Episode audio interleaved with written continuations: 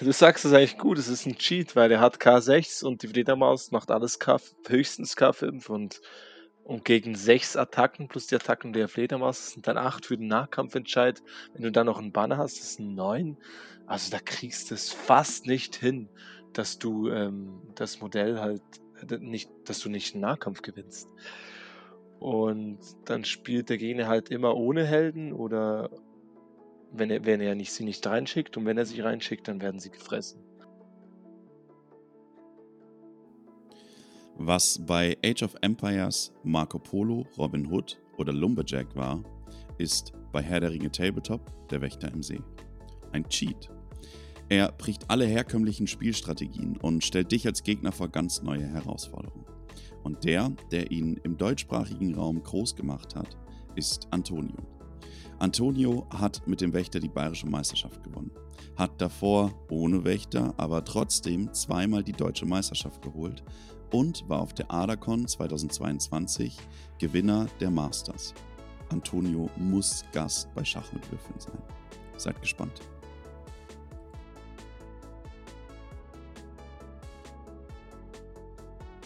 Einen wunderschönen guten Abend, lieber Antonio. Hallo. Hallo, guten Abend, Marvin. Freut Antonio, mich bei ich, dir. Ja, ja, okay. ich kann das nur zurückgeben. Du wolltest es gerade schon sagen, dann bin ich dir ins Wort gefallen. Es tut mir leid. Ähm, das wird jetzt im Laufe deutlich besser sein, versprochen. Ich freue mich sehr, dass du dir Zeit genommen hast. Du bist der erste Schweizer bei mir im Podcast. Ähm, für mich die wichtigste Frage, du warst jetzt auf der ADACOM. Hat es Björn Scherzinger geschafft, seine Orks noch anzumalen oder nicht? Ja, diese Frage mit der Frage bin ich zu ihm gegangen und es ist, äh, tatsächlich so, äh, dass er er konnte die Modelle teils ausleihen und diese dann ausbessern. Also, ich glaube, Tim ich weiß nicht, ob das Tim Söhrig war, aber irgendjemand hat die Tim, äh, ha ja, das sollte Tim Söhrig gewesen sein. Der hat sich ausgeliehen und dann hat er sie einfach noch ausgebessert, dass sie zum Schema von seiner Armee passt und ist damit dann angetreten. So war Okay, das. das heißt, es hat funktioniert, Gott sei Dank. Ähm, du warst auf der ADACON. Ich glaube, ganz, ganz, ganz viele Leute kennen dich bei uns im Hobby. Ich will dir trotzdem auch noch kurz die Bühne geben, dass du dich einmal vorstellen kannst. Antonio, wer bist du? Ja, ich bin der Antonio, komme aus der Schweiz, ähm, bin zwar kein Schweizer, ich bin halb Italiener, halb Portugiese, bin im Hobby dabei seit 2016 war mein erstes Turnier, nämlich direkt, äh, groß in ein großes Turnier reingegangen, die deutsche Meisterschaft damals, 2009 Krass. äh, 16, 100 Leute. Und ja, und seither bin ich, äh, dabei. Wir haben auch 'n Verein gegründet mittlerweile in der Ach, Schweiz. krass. Äh, da bin ich, äh, Vereinspräsident und wir wollen das immer größer und größer ziehen hier in der Schweiz und ja, ähm, wir kommen teilweise zum Stolpern wegen Leu weil weil wir nicht so viele Leute sind, aber Ja. es hat sich schon was Cooles aufgebaut hier und, äh, wir versuchen immer mehr nach Deutschland größeren Gruppen aufzubauen, damit wir auch zahlreich erscheinen. Ja, das zu mir. Dann, äh, wichtigste Frage, wenn ich Steuern hinterziehen will, kann ich das über euren Verein machen oder geht es nicht? Natürlich, so mache ich es auch. Okay, sehr gut. Haben wir das auch geklärt, Schweizer Witz reingehauen, wichtig, war auf meiner To-do-Liste, kann ich 'n Haken dran setzen. Antonio, du bist, ähm, einer der besten deutschsprachigen Spieler, würde ich behaupten. Du hast zweimal die deutsche Meisterschaft gewonnen. Ähm, wie kamst du zum Hobby? War das 2016? W wie kann das sein, dass man direkt zu 'ner deutschen Meisterschaft geht? Wann hast du angefangen? Ja, genau, das war im 2015 habe ich erste Kontaktpunkte gehabt. Es war so, äh, ich ging in so einen, ähm, Tabletop-Laden hier in Mhm. Zürich, ähm, und da waren tatsächlich 2 Leute, die, äh, das Herr der Ringe Tabletop gespielt haben. Und mein Kumpel aus'm Dorf, Lars Eaton, der auch mit mir immer nach Turnieren fährt, äh, wir waren da zu zweit und haben da, äh, reingehört, was die da spielen. Ja, Herr der Ringe Tabletop. Und wir hatten auch noch paar Figuren zu Hause und die haben uns dann angesprochen: „Ja, wollt ihr anfangen? Äh, wollt ihr mal mit uns spielen?“ Das war äh, das war nämlich auch der Patrick Schlatter, der ist Ach auch schon Quatsch. länger. Ja, ja, das war der Patrick Statter und ein, ein anderer, Norman Carsten, der kommt nicht so oft, äh, der spielt eigentlich eher in der Schweiz. Aber der Patrick Okay. Statter, der kennt man schon. Und Ja, der steht auch auf meiner. Liste drauf als Gast. Also der ist Okay, einer meiner cool, Hot cool. Takes, ja. Nice, nice. Ja, und der hat äh, uns so angesteckt und dann haben Lars und ich äh, im Wohnzimmer so alles gegen alles gespielt. Also wir haben einfach Ach, gut gegen böse gespielt, der Klassiker einfach. So hat es angefangen.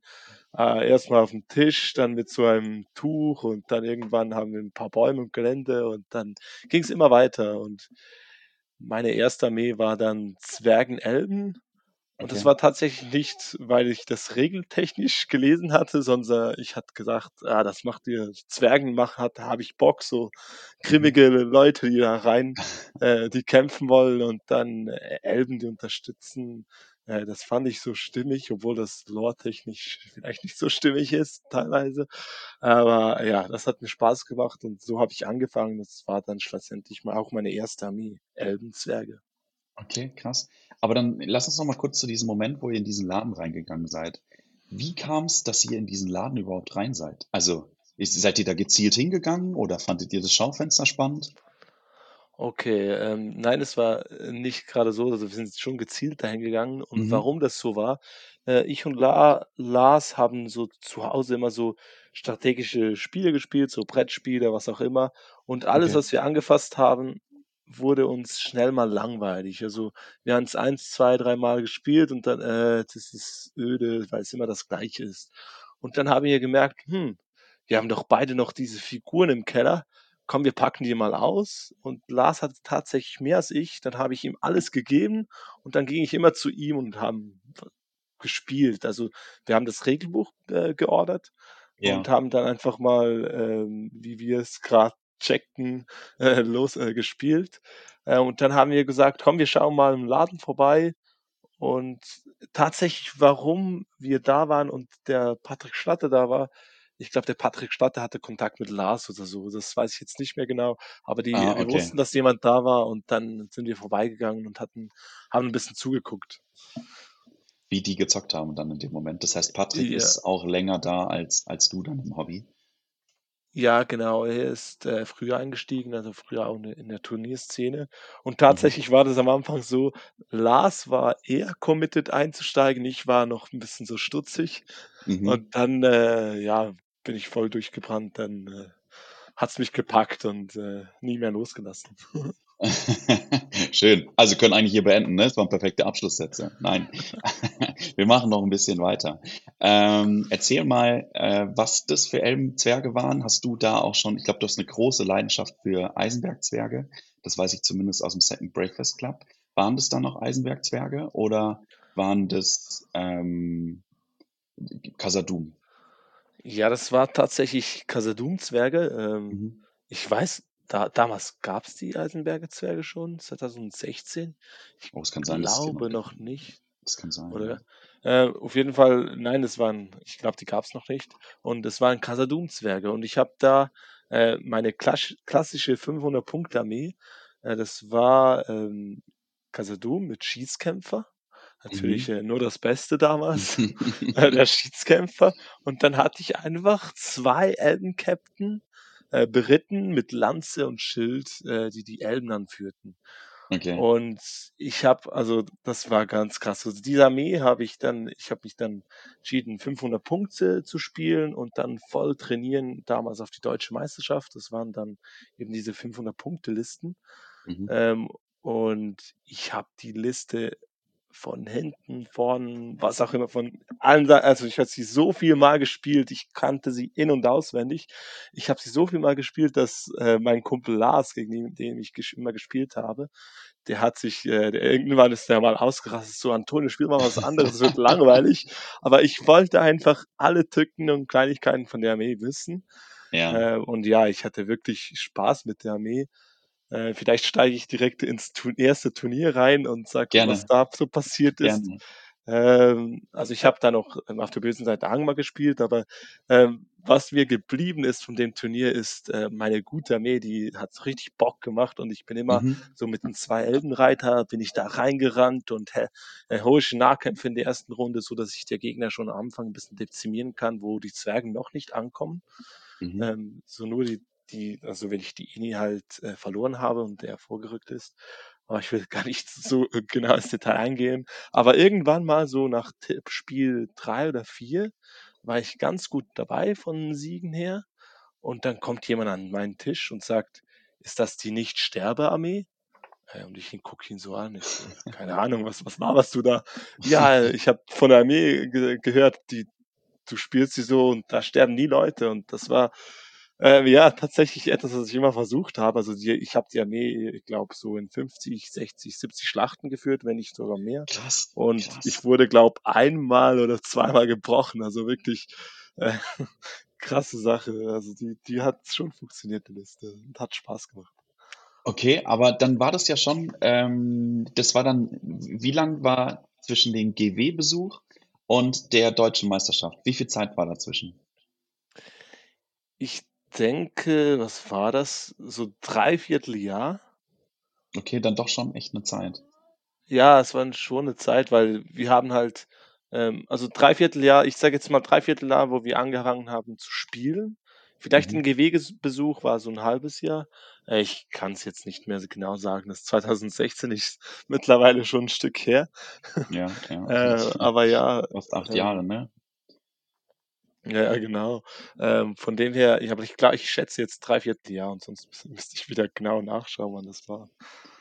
Und wann hat's dich da gepackt? Du hast es vorhin gesagt, irgendwann hat sich dann richtig mitgerissen. War das ab der deutschen Meisterschaft? War das davor schon? Wie habt ihr trainiert? Wart ihr dann nur zu zweit unterwegs? Wie, wie ist das in der Schweiz? Wie war das da bei dir?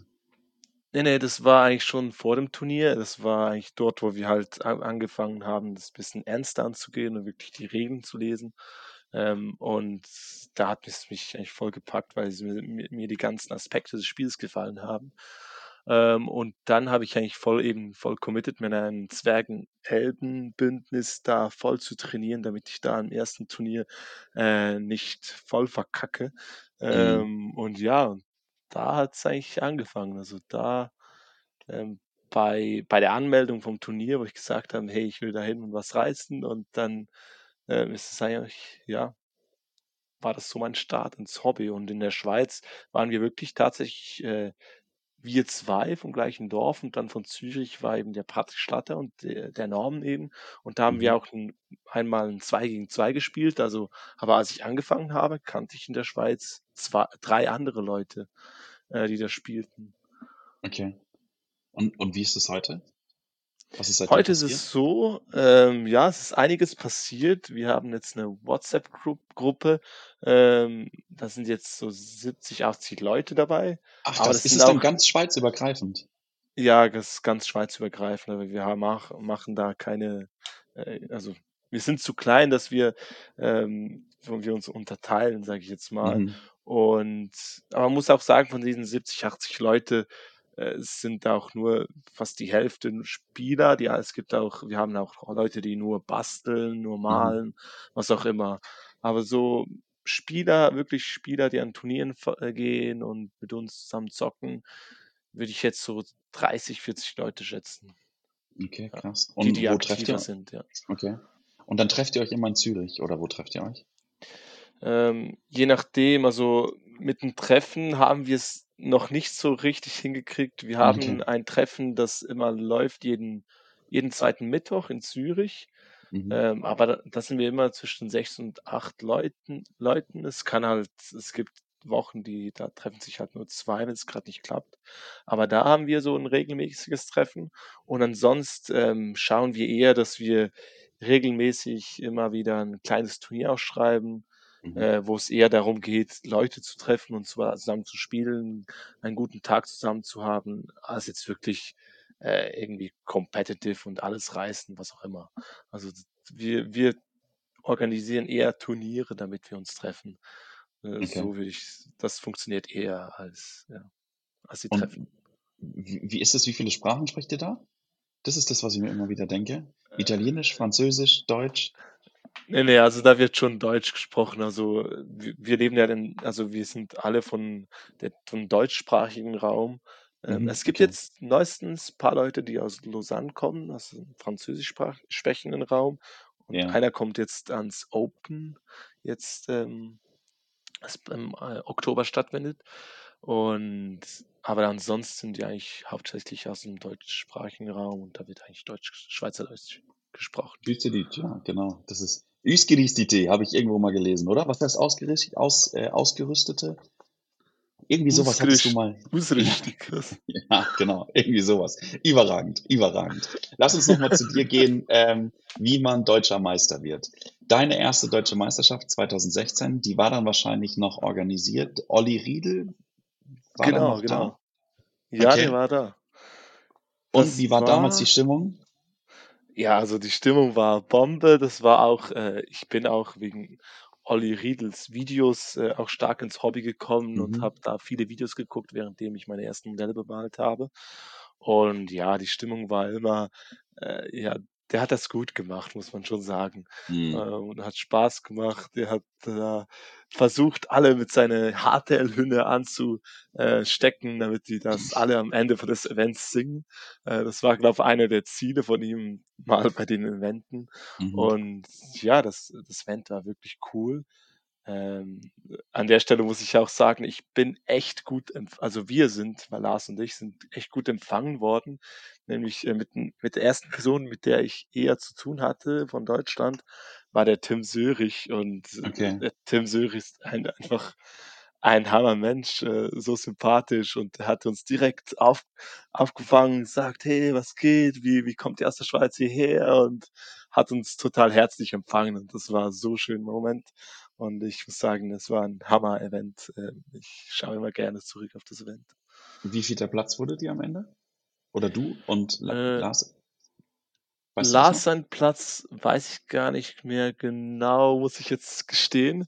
Äh, ich wurde 22. glaube ich. Okay, von Ja, 100 Stück fürs erste von Turnier, 100 nicht schlecht. Leute, ja. Und was war was ist dann aufm Rückweg passiert? Was waren die Gespräche, die ihr geführt habt? Uff, du fragst mich jetzt was. Gespräche, die vor 7 Dra Jahre gelaufen sind. Ja, du Ähm, es ja, bestimmt jetzt noch einfach, zusammenbekommen. ja, also erst mal, dass es 'n Hammer-Event war, direkt, äh, Vorbereitung für das nächste Event. Also, äh, ich war da, glaube ich, schon angemeldet bei den Stickstoff Boys für das für 'n Event, die kurz danach stattgefunden hat. Mhm, okay. Ähm, für Tod und Glorie war das. Ähm, und ja, da ging's direkt um das, aber auch wie geil es dort, äh da dass wie geil es in Deutschland ist mit so vielen Leuten und dass ja, dass wir vielleicht in der Schweiz auch suchen müssen. Was was gibt's gibt's da verirrte Hobbyisten, äh, Mhm. die da auch, äh, mit uns spielen wollen? Und ja, da ging uns uns einiges durch den Kopf. Ja. Das ist das, was ich mir nämlich gedacht habe. Also, ich weiß das noch, jetzt ist mein erstes Turnier oder mein erstes großes Turnier, die, ähm, BWM war das von Lukas Melger, jetzt gar nicht so lange her. Und ich weiß noch ganz genau, als ich da von dem Turnier nach Hause gefahren bin, wusste ich: „Okay, ich will das öfter haben. Ich will öfter auf Turniere fahren“, weil das einfach 'ne geile Stimmung ist. Das ist überragend. Und so war's dann wahrscheinlich bei dir auch. Und ich glaube, dieses Erlebnis haben ganz, ganz viele von uns, ne? Dass dieses zu Hause malen und zu Hause spielen, das macht richtig Spaß, das ist 'n Einstieg. Aber das multipliziert sich dann in dem Moment, wo du, ähm, auf Turniere gehst und dann da Gleichgesinnte hast in dem Moment. Ja, also definitiv. Also bei mir war das auch so, der Start, als ich angefangen habe. Ähm, ich weiß noch genau, ähm, die Stickstoff Boys haben ja au auch angefangen, eher Turniere zu organisieren. Und Ja. ich glaube, ich habe es geschafft, irgendwie 6, 7 Turniere in Folge dabei zu sein. Und obwohl das da in München war und ich trotzdem 3,5 Stunden Fahrt hatte, jedes Mal, wenn die ausgeschrieben haben, habe ich mich direkt angemeldet und ich war direkt dabei. Ach. Und ja, also das war schon 'ne coole Zeit. Hat Und sich ja seitdem für dich viel verändert? Ist das Hobby mehr geworden, weniger, gleichbleibend, intensiver?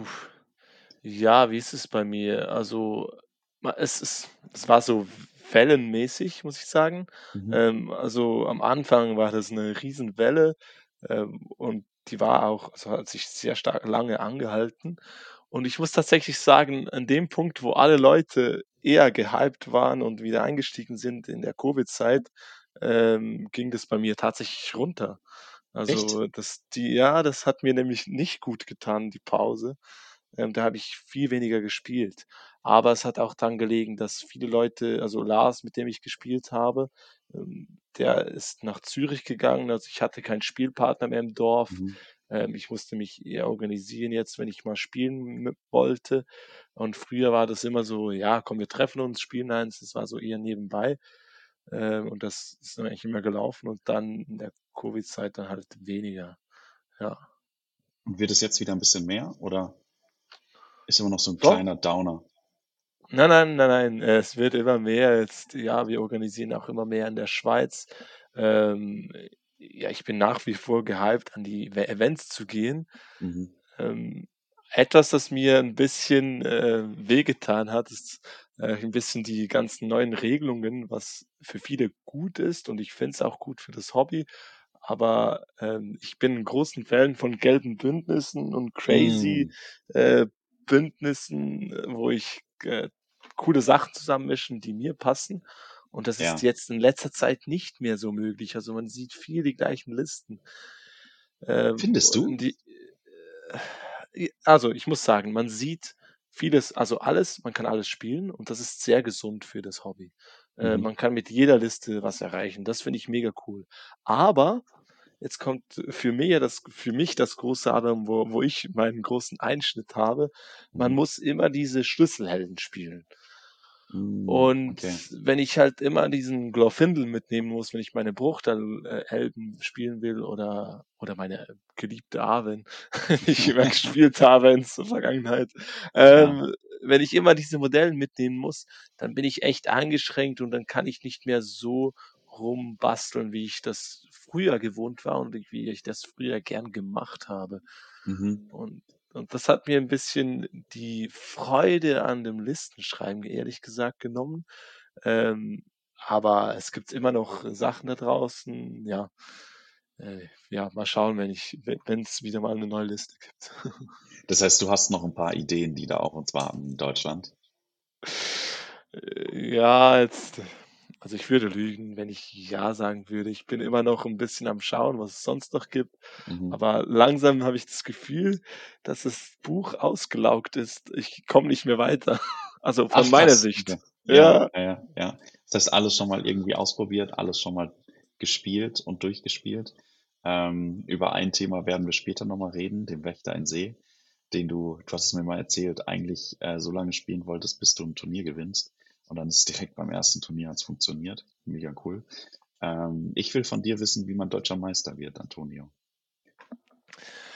Ja, wie wird man Deutscher Meister? Äh, das ist 'ne gute Frage. Also, ich etwas, was ich immer gesagt habe und immer dafür stehe, wenn jemand mich gefragt hat: „Ja, wa was was muss man machen? Was wie ja, wie kriegt man das hin?“ Ist erst mal Übung, Übung, Übung und man muss seine Armee lieben.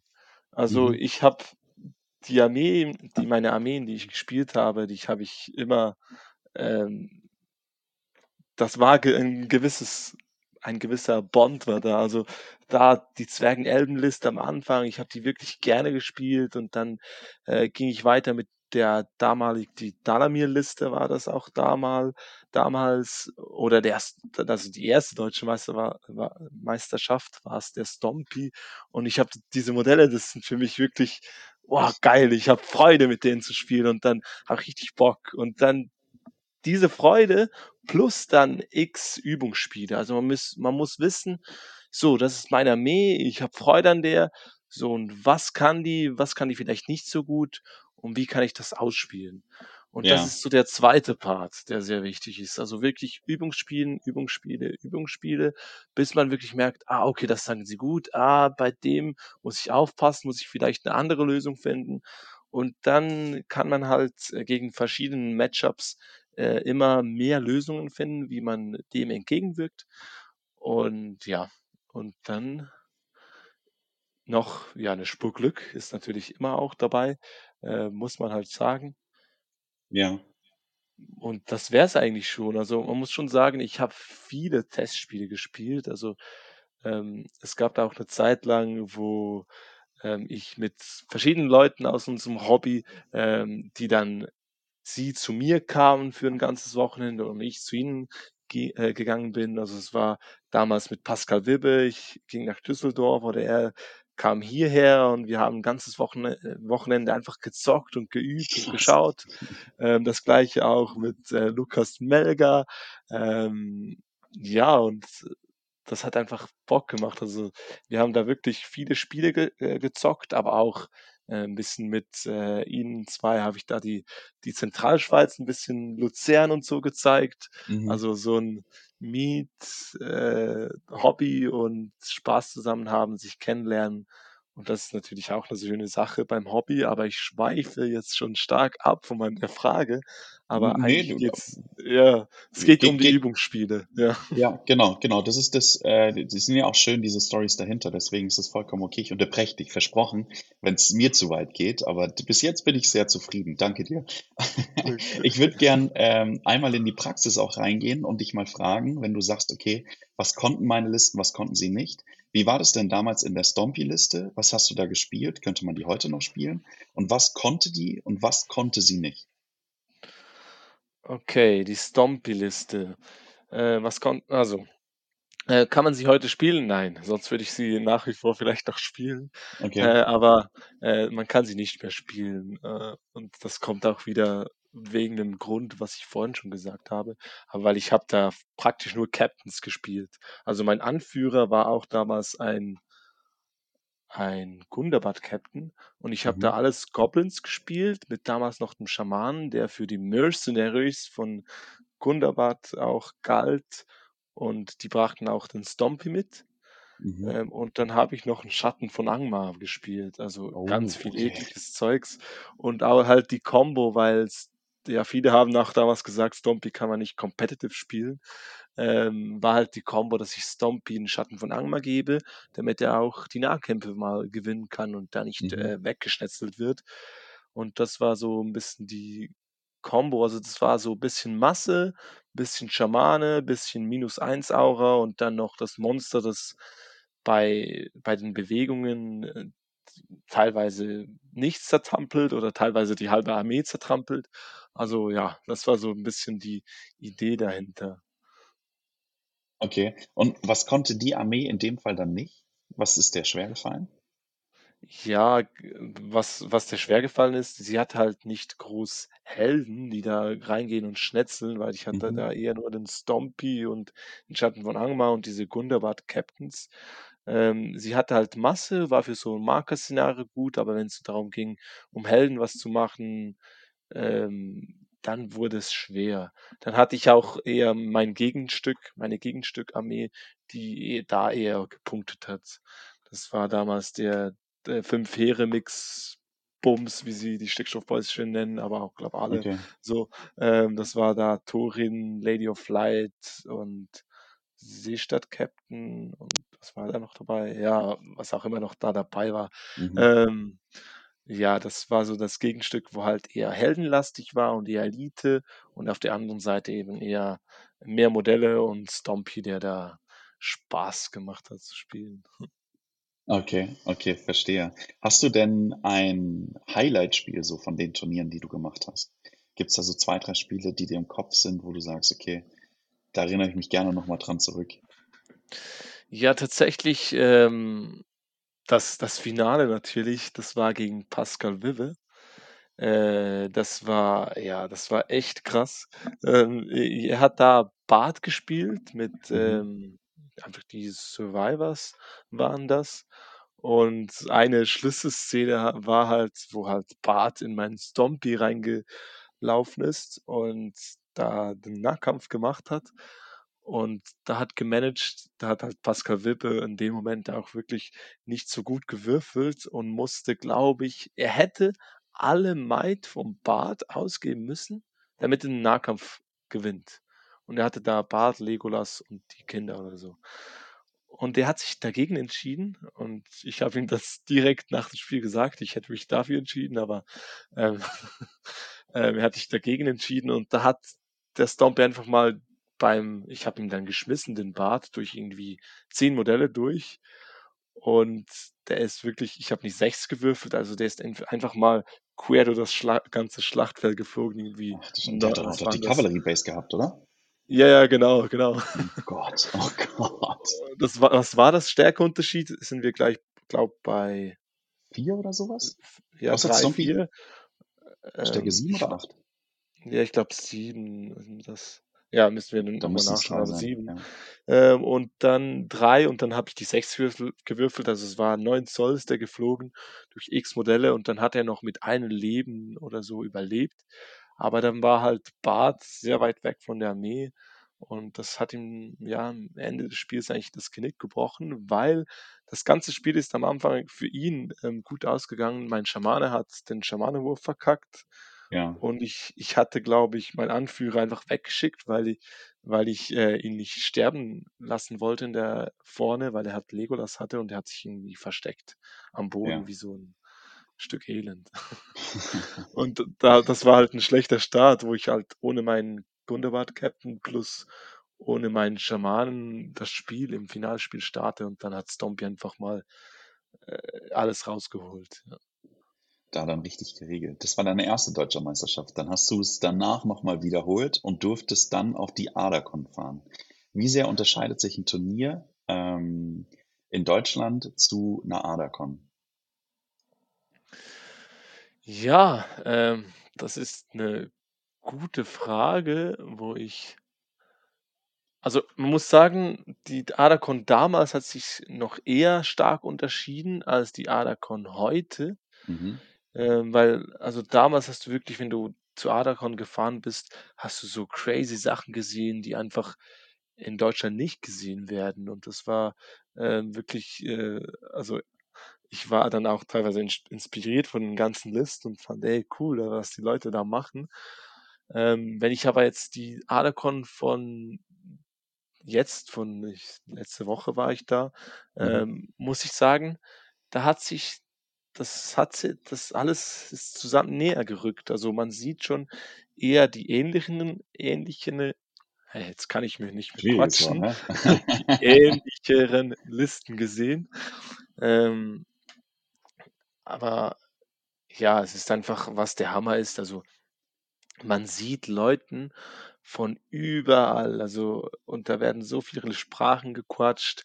Man sieht, äh, also viele Leute, die von weit herkommen, sind's meistens nur die Topspieler und dann Mhm. merkt man halt auch vom Niveau her also, man kann auch äh, gerne mal paar Spiele verlieren und trotzdem spielt man gegen einen Spieler, der in seinem Land viele Turniere gewonnen hat und Ja. trifft man sich eher, hm, in Spiel 4 und dann dachtest du: „Was ist 'n los? Ich habe doch paar Spiele verloren“, was mir auch das Jahr passiert ist und ich spiele hier gegen jemand, der, äh der in seinem Land X Turniere gewinnt und ja, das ist schon krass. Ähm, ja. D du misst dich halt in dem Moment mit den besten Leuten, ne? Ja, und also, das merkt man Weltweit. beson beson besonders im Masters-Event merkt man das. Also, am Masters-Event, äh, in einem 6-Spiele-Event denkst du: „Ja, das 1. Spiel gehst du dahin, das ist vielleicht noch 'n bisschen gemütlicher, je nachdem, wie, ähm mit wem man gepaart wird.“ Aber im Masters-Event geht's halt direkt beim 1. Spiel voll krass los. Also, ich habe im 1. Spiel dieses Jahr gegen Kylie gespielt und das ist ja 'ne richtig starke australianische Spielerin, also, Würdest du sagen, eine dass sie die beste. Spielerin ist? Ja, ich wollte es grad so fragen. Hu, ob sie die beste Spielerin ist? Ich weiß nicht, ob es, äh, bei unserem Spiel, ähm jetzt sich das vielleicht nicht so gezeigt hat, aber also, in dem Spiel selber muss ich sagen, das hat sich eigentlich nach einem ganz normalen Spiel angefühlt. Okay.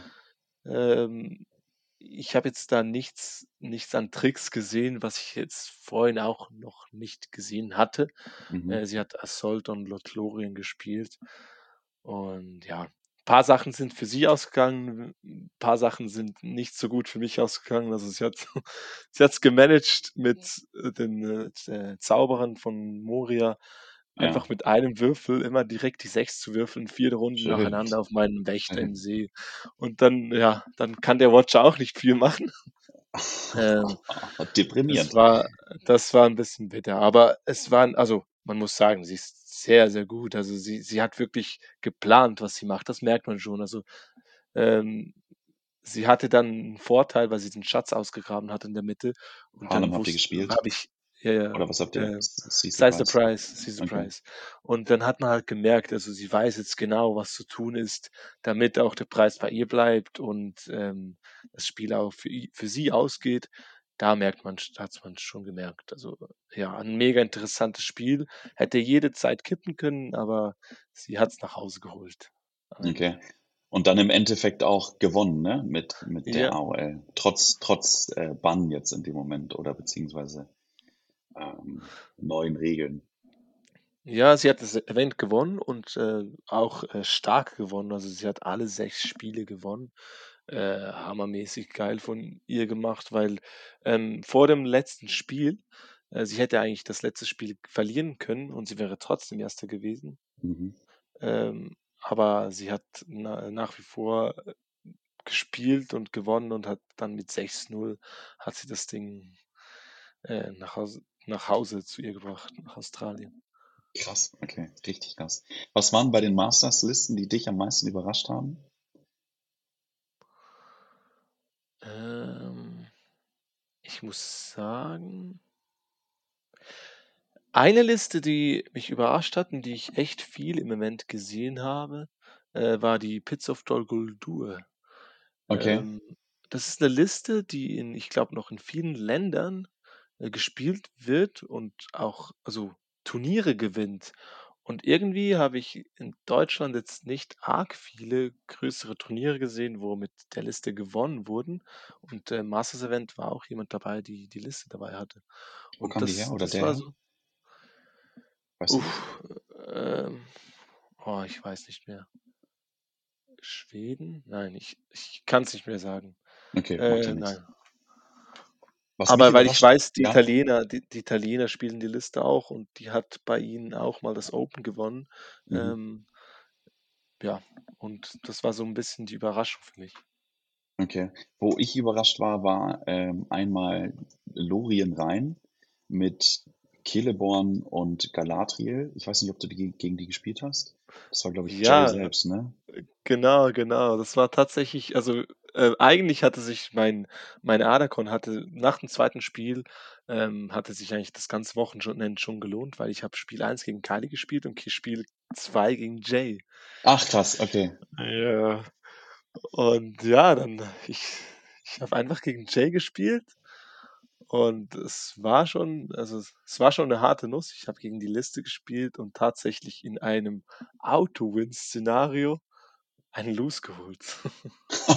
Okay, da gehen wir gleich noch mal kurz drauf ein. Erklär mal ganz kurz, wer Jay ist, für die, die's nicht wissen.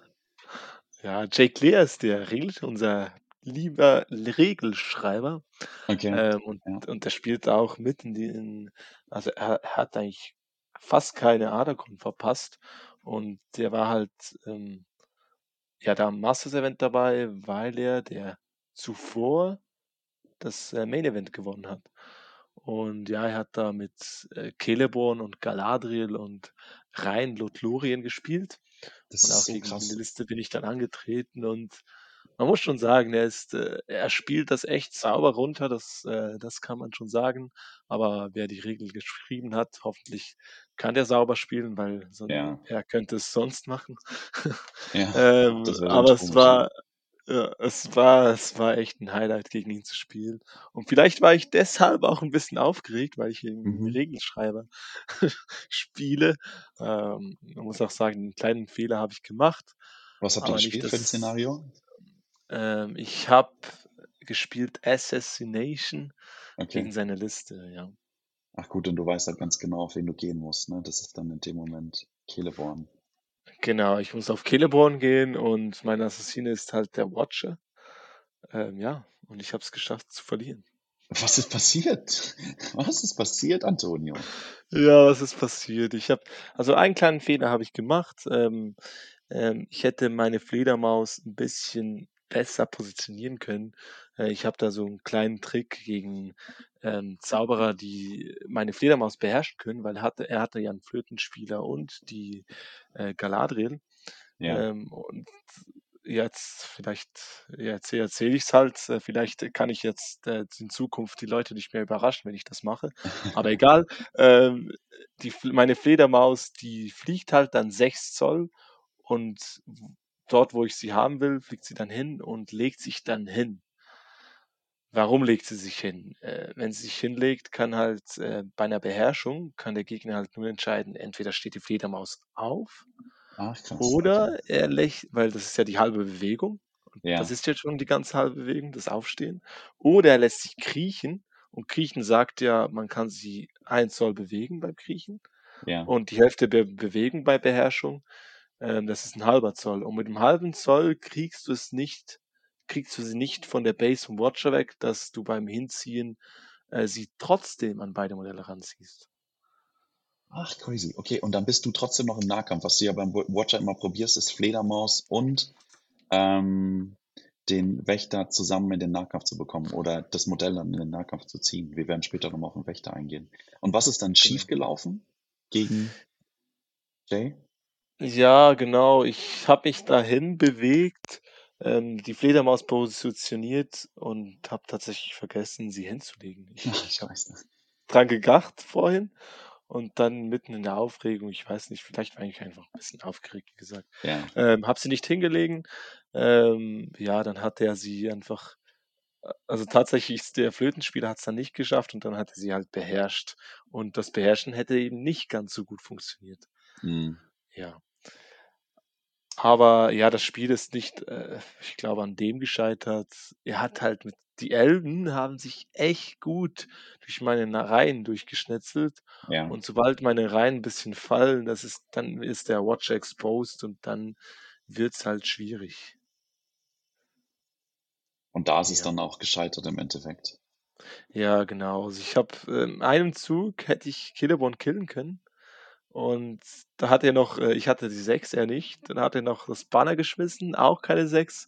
Und dann kam noch, äh, Herr des äh, Westens. Me Heer des Westens rein und da hat er einfach noch die 6 hingelegt. Das war das war eigentlich der entscheidende Move. Wer wenn er da keine 6 gehabt hätte, Celeborn gegen Watcher, dann hätte ich den Celeborn einfach ge-one-shottet, weil da reißen mit 6 Attacken auf die 3+, also da stirbt 'n Celeborn, ja. Und ja, das wollte nicht für mich ausgehen und dann hat er gewonnen, mir Wunden gemacht. Im nächsten Zug war ich gebrochen und dann ist der Watcher mit 'ner 1 und 'ner 2 abgehauen. Nein. Doch. Nein. Ja, scheiße. Okay, es ist im Endeffekt dann auch leider einfach 'n Würfelspiel, ne? Ja, das kann passieren. Bitter. Ähm, generell war das Turnier für dich, äh, nachdem du letztes Jahr gewonnen hast, dieses Jahr nicht so erfolgreich. Aber hier merkt man auch, dass, ähm es macht's vielleicht dann auch spannend einfach, ne? Dass man mal schnell hochrutschen kann, aber auch immer wach sein muss, um nicht komplett nach unten zu rutschen. Also, ich glaube, jeder Topspieler hat diese Erfahrung mal gemacht, auch wenn Pascal Wiebe das niemals zugeben würde. Ähm, ich würde von dir gern noch mal wissen, äh, die jetzt weiß ich den richtigen Namen nicht, die legendäre Legion, äh, Menschen des Westens heißt die, glaube ich, doch wirklich. Hast du dass dass die gespielt wurde, hat mich massiv überrascht und dass sie auch gar nicht so schlecht abgeschnitten hat, hat mich dann noch mehr überrascht. Hast du da Erfahrung sammeln können gegen die Armee? Welche Armee hast du jetzt grad äh, Diese legendäre welche? Legion Aragorn und nur Minas Tirith Dudes. Aragorn, Ah, 2 ja. Hauptmänner. Ja, ich habe keine Erf also ich, ähm ich kenne ihn, der das die gespielt hat. Das war der Scansala. Also, es gibt ja den Alessandro und den Bruder, Ja. ähm, Filippo. Ähm, ich glaube, ja, er war das. Er hat die gespielt und tatsächlich ist der ist der Junge nicht schlecht mit der. Also, der hat der hat, äh, einiges, äh, nach Hause geholt. Also, die Italiener haben auch, äh, den Team, ähm vom Main Event als Team haben sie das Main Event gewonnen, Ja. die haben echt gut abgeschlossen und ich war auch viel mit den Italienern unterwegs dem Wochenende. Äh, das sind echt sympathische Dudes und echt, äh, kompetitive Leute da dabei. Also, die spielen echt hammerhart, die Leute. Ja. Und dass die Armeeliste gespielt wird, das in Deutschland hat die ja den Ruf, die schlechteste legendäre Legion zu sein. Da beweist mal wieder jemand, dass man die auch anders spielen kann. Also krass, richtig krass. Ja, sie wird halt schnell mal von Magie gecountert, denke ich. Mhm. aber ansonsten ist sie halt du hast viele Modelle. Das muss äh, und sie haben hohe V. Also alles, was einnehmen, durchhalten und, äh, Objectives einnehmen, ähm, heißt, äh, bei der sind sie eigentlich nicht schlecht aufgestellt, weil Mhm. kill mal 40 Minas Tirith-Leute weg, das kriegst du Im so schnell Schildwall, nicht ne? hin. Ja, genau. Ähm, also von dem her, ganz so schlecht ist sie nicht, aber dass sie dann schlussendlich, ähm, so stark performt, ähm, ist schon 'ne Überraschung, ja. Ja, und das Aber man dann muss auch sagen, ja, das ist halt immer Matchup abhängig, massiv. ähm, wie's halt auch bei der diesjährigen Gewinnerliste war. Äh, das war ja rein A nur.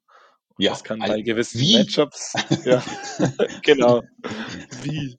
Das kann halt bei gewissen Matchups ist das einfach gar nicht möglich. Mhm. Aber wenn paar Sachen klappen, paar Matchups, paar Szenarien, ähm, dann kann man das auch mit Armee hinkriegen. Ja, unfassbar, unfassbar. Aber dann halt auch wieder, äh, ein ein Ausrufezeichen für unser Hobby in dem Moment, ne? Ja, also Also das stimmt. Das zeigt das zeigt halt, dass man einfach alles spielen kann. Und das finde ich momentan wirklich mega stark am Spiel. Man kann wirklich alles spielen, man kann mit jeder Armee was erreichen und das macht schon Freude, weil man ist nicht auf diese, ich sage jetzt mal einfach 5 Armeen eingeschränkt, die Mhm. gewinnen immer und der Rest verkackt immer. Ähm, und das finde ich schon mega, mega cool. Und du hast dieses Jahr auf der Bayerischen Meisterschaft was Neues rausgehauen, beziehungsweise es gibt 'n paar Vorreiter, die sie nicht so erfolgreich gespielt haben. Grüße an Armin und mich selbst. Wir haben sie auch schon auf der Bayerischen gespielt, da hat's überhaupt nicht funktioniert. Ich will gleich noch von dir erfahren, wie man den Wächter richtig spielt, ähm, was ihn für dich ausmacht. Du kriegst aber natürlich vorher noch, ähm, das Wer bin ich Spiel. Du kennst es. Äh, ich habe es einmal schon gespielt mit, äh, Byron. Ich habe imaginär auf meiner Stirn einen Helden draufstehen und du musst ihn erraten, indem ich dir indem du mir Fragen stellst und ich nur mit Ja, Nein antworte. Lieber Antonio, Fragen oder bist du bereit? Ähm, nein, ich habe es schon mal angehört bei Byron. Ich bin bereit. Ja, leg los. Du darfst mit der ersten Frage starten, beziehungsweise ich gebe dir den ersten Tipp. Ich habe 2 Attacken. Wer bin ich? Okay, 2 Attacken. Bin ich von der guten Seite? Jo. Äh, bin ich ein Elb? Ja. Elb. Komme ich in beiden, ähm, Büchern vor, Hobbit und Herr der Ringe? Ja. Okay, dann Also als Profil oder als Charakter im im im Film, oder? Ja, ich würde sagen als Profil, weil im Film kann das halt schließen, ja. Okay. Ne, also genau, so hatte ich's auch verstanden im Buch. Ja, im I Buch, also ja. in den in den, äh, Armeebüchern komme ich in beiden vor, ja. Okay. Es es handelt sich immer um namenhafte Helden. Also ich nur damit ich das Spiel verstehe. Ja. Oder kann ich auch ein Captain sein? Nicht okay. Nein. Okay, gut. Ähm, hat das als Frage gezählt? Okay, egal. Egal. Beim Spiel. Ähm, ähm, 2 Attacken. Ich mag keine Helden mit 2 Attacken. Ähm Habe ich Wurfwaffen? Ja. Bin ich Erestor? Well done, well done. Du bist Erestor, genau. Wunderbar. Du hast das Spiel relativ schnell verstanden, relativ schnell gelöst. Wir gehen zum nächsten Modell, zum Wächter im See. Ich hatte auch überlegt, einfach den Wächter im See zu nehmen, aber das wäre dann doch zu offensichtlich geworden. Erzähl mal, wie kamst du auf die Idee und was macht den Wächter für dich aus? Okay, ähm, wie kam ich auf die Idee erst mal? Ähm, ich bin auf den Wächter gekommen, weil ich habe zuvor auf der bösen Seite habe ich ja meine Dalamir Hexenkönig, ähm, Saurons Mundliste gespielt. Mhm. Und die Idee dahinter war eigentlich, ich disable meine gegnerischen Helden und kann trotzdem mit meinen Helden in den Nahkampf gehen und schaffe so eine Differenz im Nahkampf, dass ich eigentlich schnetzen kann und der Gegner weniger gut schnetzelt. Mhm. Und ja, das hat auch mit Dalamir, Hexenkönig und alles gut geklappt. Und dann habe ich weitergeguckt, was gibt es sonst noch, ähm, an der Armee, was mir gefallen hat und was ich beibehalten will. Und das waren sicher mal die schwarzen Numenoren. Die haben, seit der ich die Liste gespielt habe mit Dalamir, haben habe ich die ins Augenmark gefasst Mhm. und ich wollte wieder 'ne Armee schreiben um diese Modelle herum. Und dann habe ich tatsächlich durchs durch das, ähm, Regelbuch äh, nicht das Regelbuch, einfach durch Profile durchgeblättert. Und der Watcher ist mir erst mal ins Auge gestochen, weil er Bote des Unheils hat. -1 Aura, ja. Und das synergiert halt mit meinen schwarzen Numenoren. Und dann habe ich gemerkt, ha, der macht ja eigentlich das Gleiche, was meine Liste damals gemacht hat, einfach anders. Mhm. Er macht er disabled sie nicht, er tötet sie. Was manchmal vielleicht gar Äh. nicht so schlecht ist, ne? Ja, genau, genau. Und ja, dann habe ich so 'n bisschen rumexperimentiert mit, ähm, eigentlich ja, auf es kommt auf immer auf die Punktzahl drauf an, aber ich habe schnell mal gemerkt, dass Grün kann ich das nicht spielen. Also, ich werde das mit den schwarzen Numenoren und Mordor spielen. Mhm. Ähm, tatsächlich, ähm, ja, wer ich mich vielleicht kannt ich kennt, ich ich spiele praktisch nie Grün. Also, Ja, eigentlich okay. ich habe noch nie Grün gespielt, außer bei einem einzigen Turnier. Das war bei Lukas Melgers Turnier, wo man nur grüne Bündnisse spielen konnte. Da blieb und schon hast du nicht gut abgeschnitten, oder wie war Ja, das? genau, genau, genau. Ich musste nur Grün spielen, das gefällt dir einfach nicht. Also, das siehst du, da habe ich die Liste nicht geliebt. Das war kommen wir Mhm. zurück zum anderen. Und Schön, dann ja, passt das so nicht. Bogen Dann geschwungen, dann ja. ja. Ja, Never und, change a winning ähm system. ja, genau. Und ja, dann habe ich, äh, mit halt mit Saurons Mund und schwarzen Numenoren, weil Saurons Mund halt mega cool ist mit als, äh, günstiger Anführer für Mordor.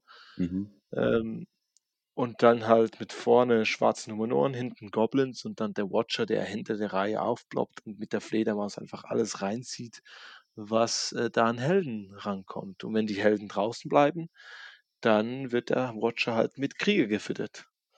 Ja, ja. Ja. Also, ich finde es ja brutal. Hm, ich habe, ähm, den paarmal zu Hause gespielt, wie gesagt, dann auf der, ähm, bayerischen Meisterschaft. Das waren damals, glaube ich, 580 Punkte. Da habe ich rein Moria gespielt. Da hat er in meinen Augen nicht so gut funktioniert, weil die Masse drumherum zu wenig war. Mhm. Ähm, aber es ist irgendwie so wie 'n kleiner Cheat im Spiel, oder? Der Wächter im See. Ja, das muss man schon sagen. Es ist du sagst es eigentlich gut, es ist 'n Cheat, weil er hat K6 und die Fledermaus macht alles K höchstens K5 und und gegen 6 Attacken plus die Attacken der Fledermaus, sind dann 8 für den Nahkampfentscheid. Wenn du dann noch 'n Banner hast, das sind 9. Also, da kriegst du's fast nicht hin, dass du, ähm, das Modell halt nicht dass du nicht 'n Nahkampf gewinnst. Ja. Und dann spielt der Gegner halt immer ohne Helden oder wenn er wenn er nicht sie nicht reinschickt und wenn er sie reinschickt, dann werden sie gefressen. Und zerreißen mit Stärke 6, mit 6 Attacken, also, das kann das können auch die Leute, die 3 Schicksal haben und 3 Leben fast nicht, äh, überleben. Also, da kannst du ich habe auch schon Dain geone-shottet, ähm, oder auch 'nen Zauberer geone-shottet, wo halt seine Schicksal also, so 'ne L Galadriel oder Ja. Gandalf, weil ja, die sterben einfach gegen das Viech. Und das ist das, was ich so krass finde, diese Tentakel, die du auswirfst, ne? Also, das macht's erst so verrückt. Ähm, für die, die das Profil vom Wächter nicht so genau kennen, du würfelst in der Schussphase einen W6 und ich glaube, du kannst es sogar machen, wenn du im Nahkampf bist, oder? Genau, ja. Ja, du würfelst einen W6 und je nachdem, was da rauskommt, hast du das an Tentakel. Die Tentakel haben das große Thema, dass sie keine Invictests brauchen.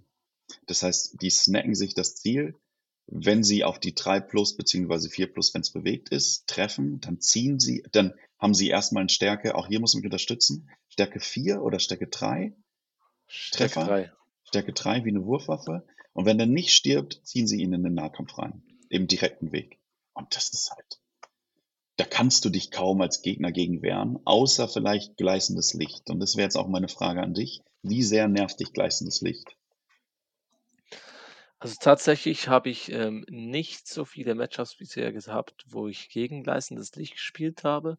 Aber wenn ich's hatte, dann ist es trotzdem noch möglich, weil entweder stellt den das gleißende Licht so weit weg, dass ich die Krieger in die Außenseiten snacken Mhm. kann, oder sie steht nähe das zum Beispiel, ich sage jetzt mal einfach 'ne Galadriel steht 'n bisschen näher dran und dann muss der Watcher also, ich sage jetzt mal, der würfelt W6 und dann hat er 4 Schüsse und dann habe ich trotzdem 4 Schüsse, wo ich noch ein Haar äh, habe, wo ich Mhm. das noch drauf geben kann. Und ich brauche einfach eine 5, wo ich 'n Haar drauf gebe und dann ziehe ich die Galadriel ran.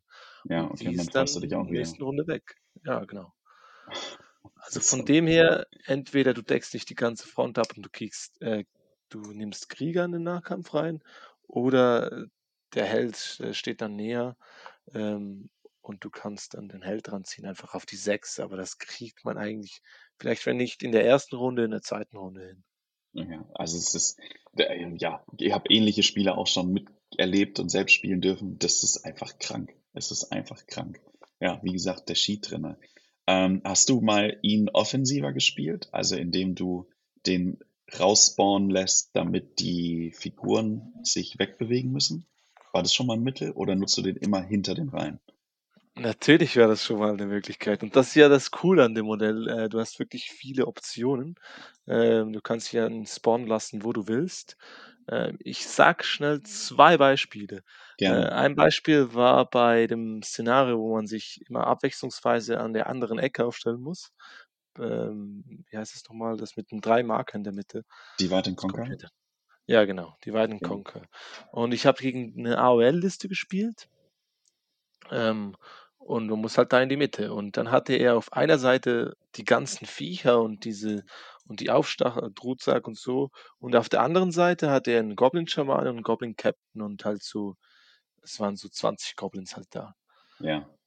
Und er hat er hat Masche gerufen auf der Seite, wo halt nur die Goblins waren und dann hat äh, hat mein Watcher sie ins Augenmark genommen und ist da rausgeploppt. Und halt, wenn du 20 Goblins gegen einen Watcher hast, äh, dann hast du schnell mal keine Goblins gegen einen Watcher. Aber immer noch 'n Watcher, genau. Aber immer noch verrückt. 'n Watcher. Ja, okay. Ja. Okay, das war Punkt Nummer 1, wo's einfach phänomenal funktioniert hat in dem Moment. Ich glaube, die Augen des ja. Gegners sind dann auch immer ganz groß, wenn er das Modell nicht kennt. Das war wahrscheinlich auch dein Vorteil auf der BM, dass du einige Spieler hattest, die den Wächter nicht kannten, oder? Ja, 'n paar kannten ihn schon, aber ja, sie sind nicht so mit der Regel bewan bewandt und, äh, wissen vielleicht nicht alle Tricks, der er, äh, mitbringen kann. Ähm, das ist schon so, dass, äh ja, das da kannst du den Gegner schon mal überraschen. Und Ja. ja, in dem Spiel gegen die Goblins war's halt auch gut, diese Stärke-3-Treffer. Dann hast du mal 'n paar Goblin-Plünderer getötet, dann wurden sie auch dezimiert. Und ja, es kann es kann schon gut sein. Der Watcher ist schon stark. Ja, du hattest noch 'n zweites Beispiel, wo du das gemacht hast? Genau, das 2. Beispiel, ähm, ist zwar nicht so spektakulär, will ich aber trotzdem sagen. Ähm, das war gegen Pascal Wibbe, nämlich grade am am Masters-Event, ähm, jetzt an der Adacon. Ach, okay, ihr Ähm, habt ich habe gegeneinander gespielt? ja, wir haben Master-Event gegeneinander gespielt. Okay. Und wir haben Vorstoß gespielt. Ähm, und ja, da komme ich rein mit meiner Armee. Äh, Pascal spielt seine Seestädtler und was mache ich mit dem Watcher? Ich bin im Nachteil gegen Pascal in dem Szenario, weil er hatte ich weiß nicht, wie viele Modelle, irgendwie 46 und ich bin bei 32 Ja. mit der Liste.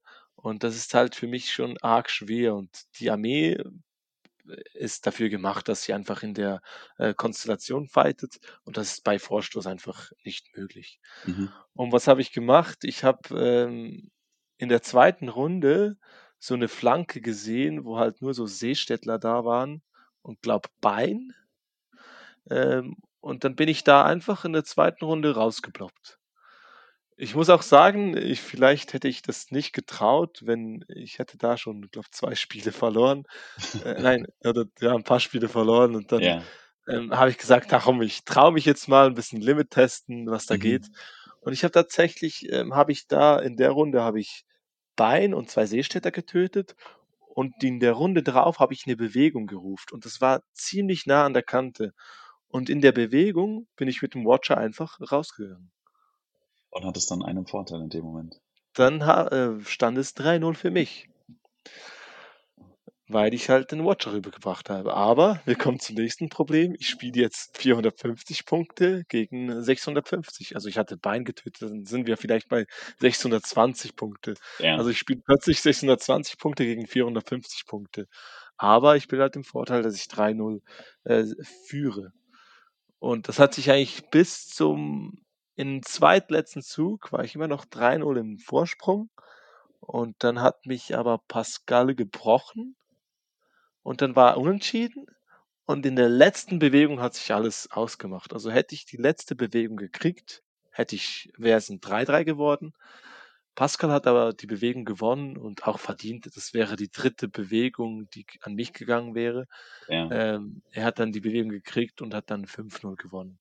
Aber eigentlich ein mega stranges Play, was mich aber fast äh, den Sieg gebracht hätte oder sicher mal den Unentschieden hätte es ganz gut bringen können. Ja, das war. Das, das ja, ist genau für, ja, mega. Und das ist genau das, was es für mich ausmacht. Ne? Also, wenn ich in drei Jahren diesen Podcast noch habe, werden neue Stories entstehen von neuen Modellen, die vorher in der Kombination noch nie gespielt wurden, ja, weil es so Leute gibt wie du, die da den Mut haben, was auszuprobieren und es dann aus dem FF lernen. Antonio, ich danke dir, dass du da warst. Wir sind bei genau einer Stunde. Liebe Grüße an die Schweiz. Ich habe noch eine letzte Frage an dich. Antonio, was ist Herr der Ringe Tabletop für dich? Ja, Herr der Ringe Tabletop ist äh, vieles für mich. Es ist äh, sich mit Freunden treffen, Spaß haben, ähm, auch privat dann mal, dass man den Kollegen besuchen geht, er zu mir kommt äh, und da entstehen Freundschaften und es äh, sind echt viele Freundschaften, Freundschaften für mich entstanden bisher und ich freue mich auf die Zukunft des Hobbys und neue Leute kennenzulernen. Ja, das ist das Hobby für mich. Wunderbar, ein tolles Hobby. Vielen Dank dir.